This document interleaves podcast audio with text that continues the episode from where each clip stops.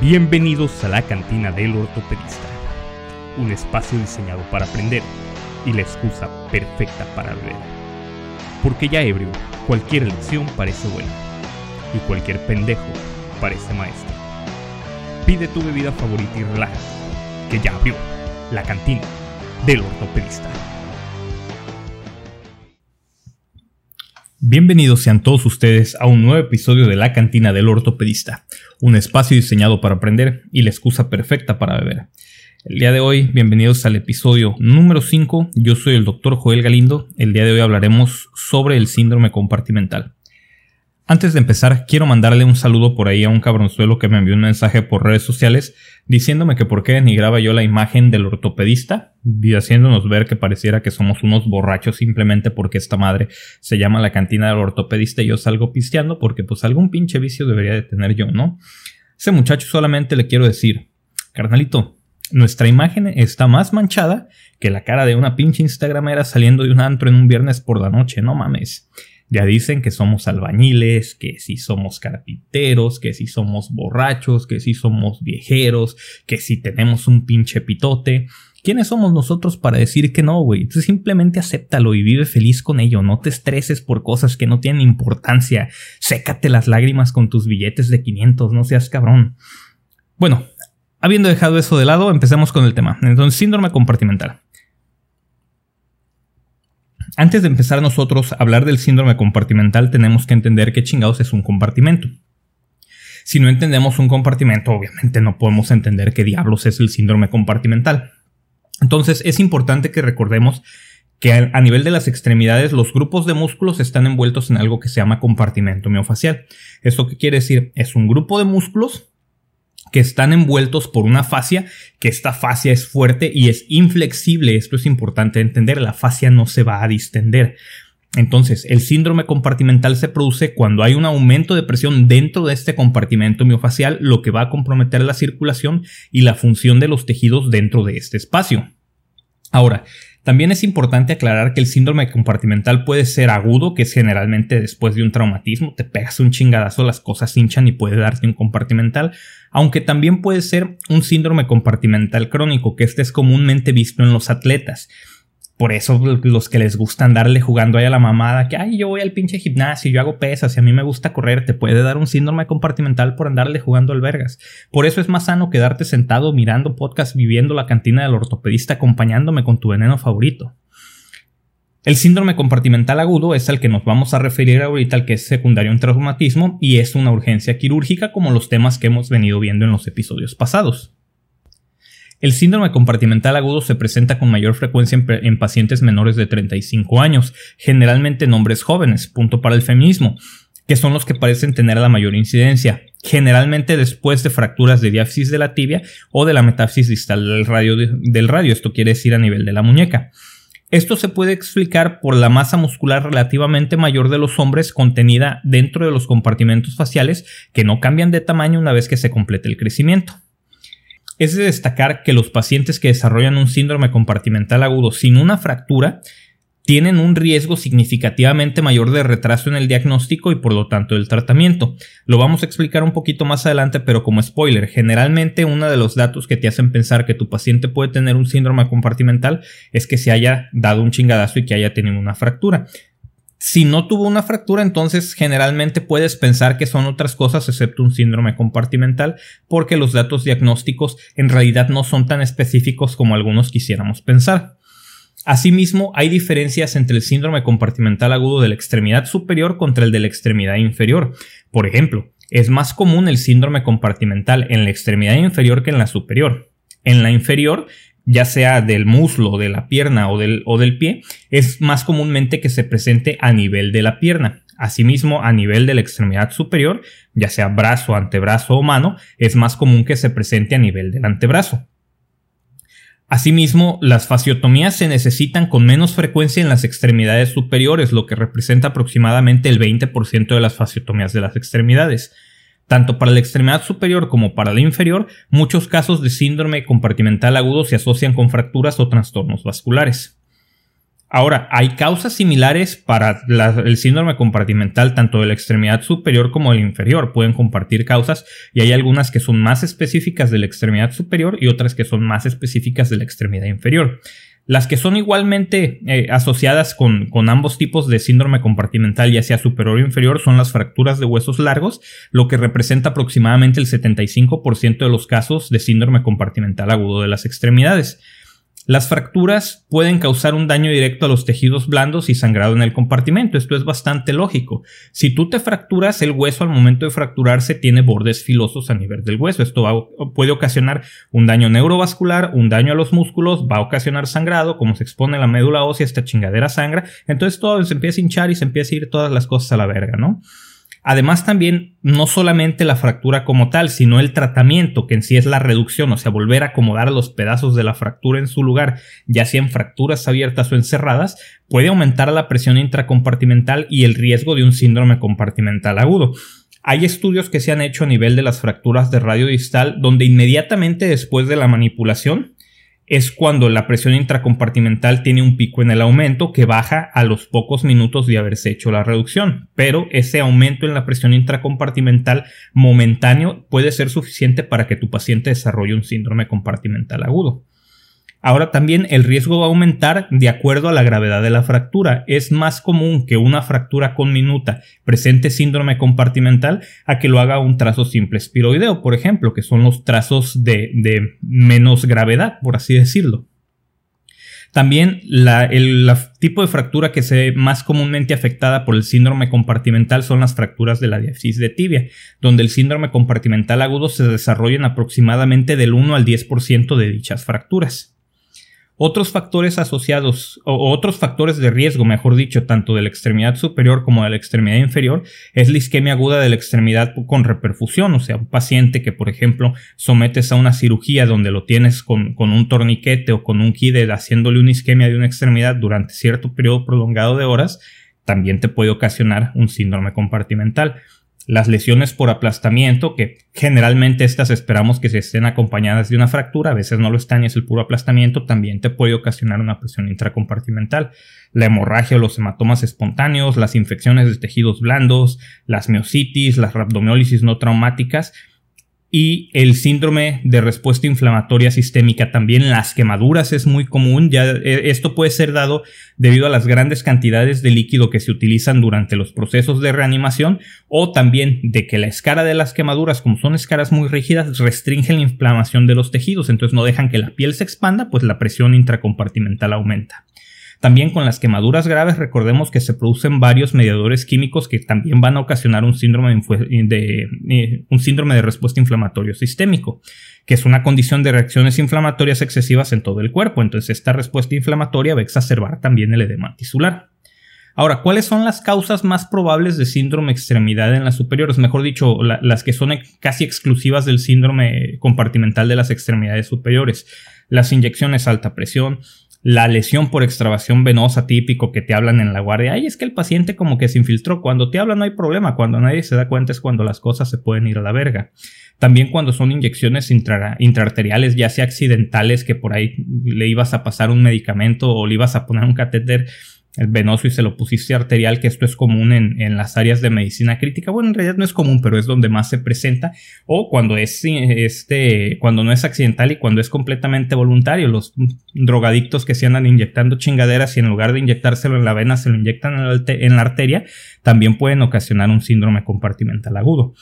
¿Cuáles son las causas más probables en las extremidades inferiores? Estas generalmente incluyen la inmovilización prolongada. Algunas posiciones, por ejemplo, para algunas cirugías te pueden ocasionar un aumento de la presión intracompartimental por la inmovilización prolongada o las picaduras de insecto, inclusive después de una picadura de mosquito puede tener riesgo de ocasionarte un síndrome compartimental y son muy comunes las mordeduras de serpientes debido a la ubicación de la mayoría de las mordeduras de serpiente. Generalmente si andas en el campo te va a picar en las piernas y no te va a andar picando en el cuello, ¿no? Esa chingadera mordiendo. discúlpenme, no picando aquellos médicos urgenciólogos que son muy precisos con la terminología.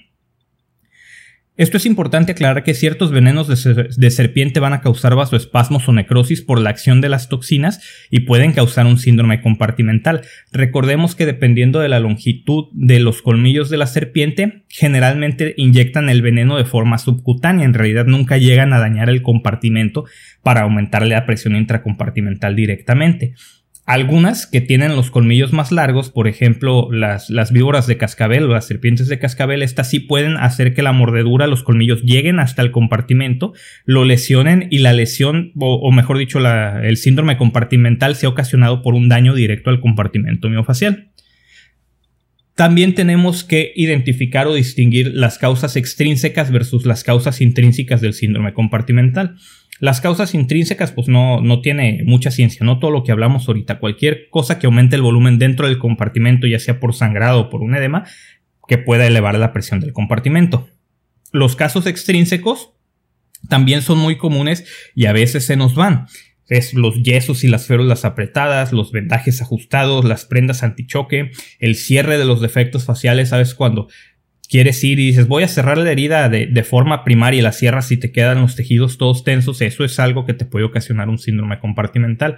Muy comúnmente las fracturas de antebrazo que luego llegas y les pones sus plaquitas o lo que chingados le quieras poner, y dices, ay, voy a cerrar por plano si le cierras la fascia. Prohibidísimo cerrar la fascia en las fracturas de antebrazo. Tienes que dejarla libre para que, en caso de que fuera a haber un síndrome compartimental, pues tú ya le hiciste la, la fasciotomía ahí, la dejaste abierta, no hay ningún problema. Ya nada más cierra la piel, siempre y cuando no quede muy tensa.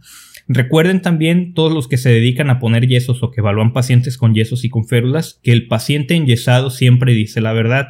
Si el paciente te dice, siento esta chingadera muy apretada, no le digas, no es cierto, al ratito se le baja, tomes este paracetamolito, tomes hielo, tomes este antiinflamatorio y al ratito se le quita.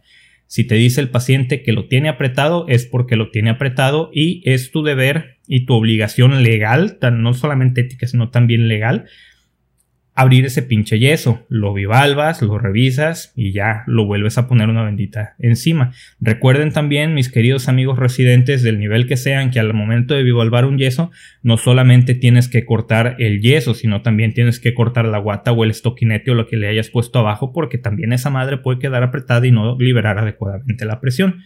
Y listo. También, esto es una cosa completamente aparte, pero en aras de que el paciente enyesado siempre dice la verdad, si el paciente dice que le está quemando es porque le está quemando, quítale esa chingadera. Las posiciones de, de para cirugía también serían causas extrínsecas, por ejemplo, posiciones de, este, de litotomía intraoperatoria para las pacientes que hacen este, cirugía ginecológica o colorectal, o la posición lateral para luego los que operamos cirugía de cadera o los que operan cirugía torácica también pueden causar un síndrome compartimental por presión externa.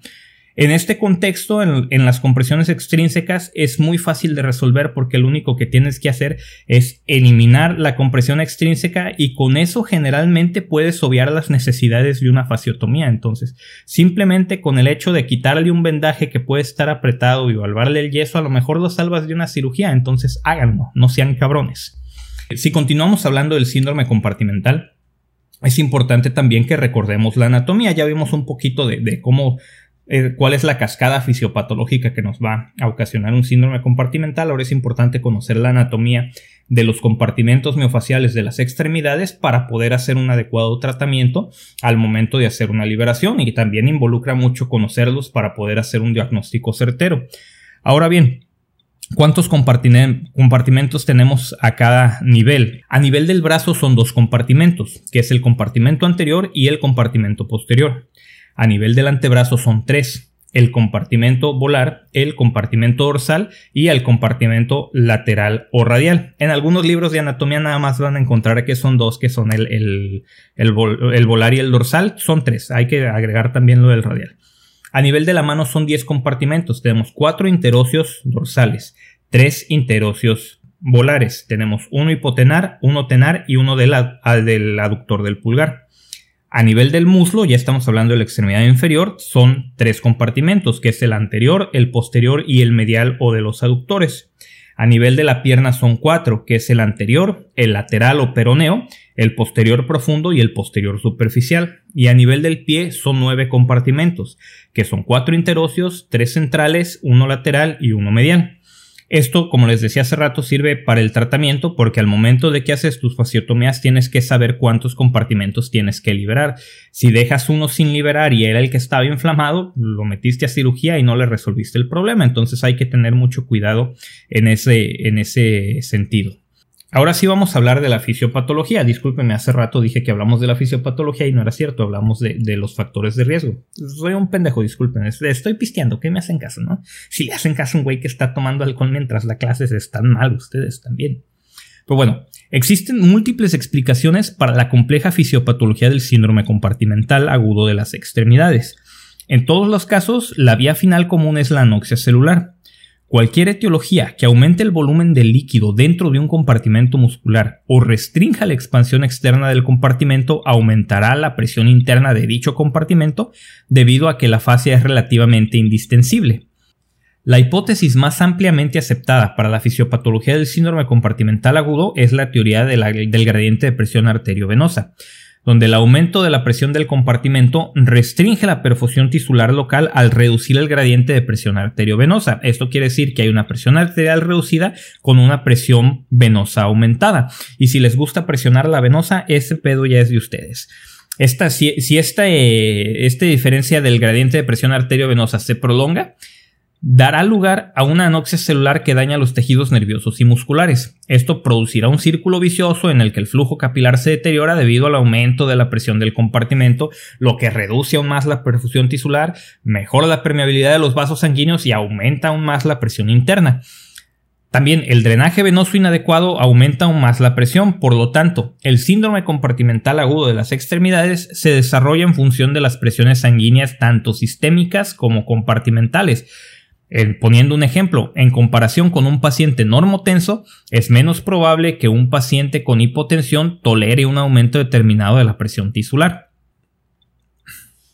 Las alteraciones de la conducción nerviosa surgen cuando la diferencia entre la presión del compartimento y la diastólica o la diferencia de presión o la delta P es inferior a 30 milímetros de mercurio o cuando la presión del compartimento es superior a los 30 milímetros de mercurio, que esto es importante a la hora de hacer el diagnóstico. Recuerden eso, 30-30. Sin embargo, los estudios de conducción nerviosa no son lo suficientemente sensibles como para detectar un aumento de la presión compartimental. Si la presión del compartimento continúa aumentando más allá de este punto de los 30-30, la conducción nerviosa finalmente cesa y se produce una parálisis motora. Una mayor progresión de la isquemia da como resultado muerte celular y miocitolisis. El grado de daño muscular depende de la duración de la isquemia de la extremidad y de la tasa metabólica del tejido aunque el daño típicamente se vuelve irreversible después de 4 a 8 horas. Recuerden también esto, 30-30, 4 a 8 horas. En las últimas instancias, la isquemia a largo plazo puede provocar una necrosis por licuefacción de los músculos dentro del compartimento. Ahora, ya sabemos un poquito qué chingados nos... Ya sabemos qué son los compartimentos, ya sabemos qué es el síndrome compartimental, ya sabemos por qué se ocasiona, ya sabemos por qué hace, se produce el daño. Ahora es importante saber ¿Y cómo voy a identificar un pinche paciente que me llega con, una, con un síndrome compartimental? Y esto es bien importante porque la, presión, la presentación clínica, perdón, es muy inespecífica en realidad. Hay hallazgos clásicos asociados con la insuficiencia arterial que se escriben a menudo como signos del síndrome compartimental agudo, pero esto es inexacto. De los cinco signos clásicos de la insuficiencia arterial o las cinco P's, que es de eh, pain, de, dolor, pain, pálor de palidez, pulselessness de falta de pulso, parestesias de parestesias obviamente, y poiquilotermia de poiquilotermia, que quiere decir nada más una temperatura fría de la piel, Nada más, de todas estas cinco, el dolor es la única que se asocia comúnmente con el síndrome compartimental en sus primeras etapas. Entonces, muchos autores describen la importancia de los síntomas y signos clínicos comunes descritos anteriormente en el diagnóstico del síndrome compartimental. Sin embargo, los datos que respaldan la precisión de estos hallazgos son limitados y en algunas circunstancias es posible que ninguno de ellos sea confiable. Por lo tanto, las mediciones de la presión del compartimento suelen ser importantes para el diagnóstico. Recuerden esto, 5 P's, medición de la presión intracompartimental, 30-30, 4 a 8 horas. Ahora, ¿cómo es el dolor? Generalmente el dolor es un dolor que se describe como desproporcionado con la lesión que es un signo temprano y sensible del síndrome compartimental agudo. Sin embargo, el dolor puede ser inespecífico. ¿Por qué? Recordemos que el 75% del síndrome compartimental se asocia con fracturas. Entonces, si el paciente ha sufrido un traumatismo y ha tenido una fractura o una lesión de un nervio de tejidos blandos, esta puede ser la causa del dolor. Y recordemos que el dolor es una cosa muy subjetiva. Si yo tengo una fractura pitera de la muñeca, a lo mejor a mí me duele un putamadral porque nunca antes me había fracturado y soy una nena y, y bebo vino tinto y pendejadas así, ¿no? Entonces, el dolor es una cosa muy inespecífica. A lo mejor otro güey, si está teniendo un síndrome compartimental y él es bien aguantador, tiene un umbral del dolor muy alto y dice, pues sí me duele, pero pues quién sabe, ¿no? Y tú te vas, ah, no, si no le duele tanto, no, no es síndrome compartimental. Entonces el dolor es inespecífico.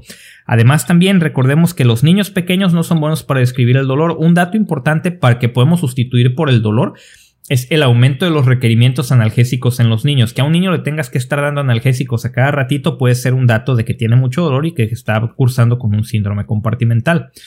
También otros pacientes en los que el dolor va a ser muy inespecífico es en los pacientes omnibulados o en estado crítico, los que emergen de anestesia general o los que fueron tratados con bloqueos nerviosos porque no van a poder transmitir claramente la presencia de un dolor intenso y creciente. Otro signo característico del síndrome compartimental es el dolor en respuesta al estiramiento pasivo de los músculos dentro del compartimento afectado. ¿Esto qué quiere decir? Vamos al antebrazo. Si yo tengo un síndrome compartimental que está aumentando la presión en el compartimento volar donde tengo los, los músculos de los flexores de la muñeca, entonces para yo poner los atención lo que tengo que hacer es extender la muñeca. Si eso ocasiona dolor porque se tensan estos músculos, eso es un dato de síndrome compartimental. Ponemos la otra cara de la moneda. Si fuera a nivel de los de del compartimento dorsal donde tenemos los, los músculos extensores, si yo hago una flexión de la muñeca voy a tensar esos músculos y entonces me va a ocasionar un síndrome, o mejor dicho, va a ocasionar dolor que puede ser un dato de un síndrome compartimental. Otro signo comúnmente descrito es el edema a tensión. Sin embargo, la tensión palpable es un indicador burdo de aumento de la presión del compartimento y no se puede utilizar para evaluar compartimentos como el compartimento posterior de la pierna, el, el posterior profundo. Entonces, no siempre esperen encontrar que el paciente esté hinchado y que esté todo tenso porque puede haber ocasiones donde no suceda y no por eso no quiere decir que no tenga un síndrome compartimental. También, la presencia de síntomas neurológicos como las parestesias puede resultar confusa porque la lesión de los nervios periféricos puede resultar directamente del traumatismo, no solamente del síndrome compartimental. Es lo mismo que con el dolor. Si te pusiste un chingadazo, puedes tener parestesias por el chingadazo, no por el síndrome compartimental. Entonces, la presencia de parestesias no es indicativa de un síndrome compartimental agudo. Aquí es donde se pone, donde se vuelve importante la medición de la presión del compartimento. Siempre que sea posible, el cirujano responsable de determinar si se deben de realizar las fasciotomías también debe de determinar la necesidad de presión de la presión compartimental y él debe de ser quien lo obtenga. En áreas remotas y en hospitales con cobertura quirúrgica limitada, este enfoque puede no ser siempre posible, pero es el preferible. Obviamente es una cosa que, sería muy utópico pensar que en todos los lugares donde atienden pacientes de trauma, todos estuvieran entrenados en cómo medir la presión intracompartimental. ¿Por qué no es así? Pues porque hashtag México, ¿no? Nos vale verga. Así. Y en realidad, no se requieren presiones compartimentales para el diagnóstico y para hacer las eh, fasciotomías. Si el cirujano piensa que el paciente está cursando con un síndrome compartimental basándose en la anamnesis y en los hallazgos del examen sin obtener las mediciones, que se lo lleve al quirófano, al quirófano, no hay ningún problema. Es mejor que lo abras y que digas, ay, pues como que a lo mejor sí era o a lo mejor no era y el músculo se vio como que sí se liberó la presión o no, a decir, no, sabes qué, no lo llevo y sí era y entonces el paciente termina con secuelas neurovasculares irreversibles y ahí sí valiste madre, ¿no? También por el contrario, el cirujano puede medir las presiones compartimentales en un esfuerzo por evitar fasciotomías innecesarias en pacientes con hallazgos sugestivos.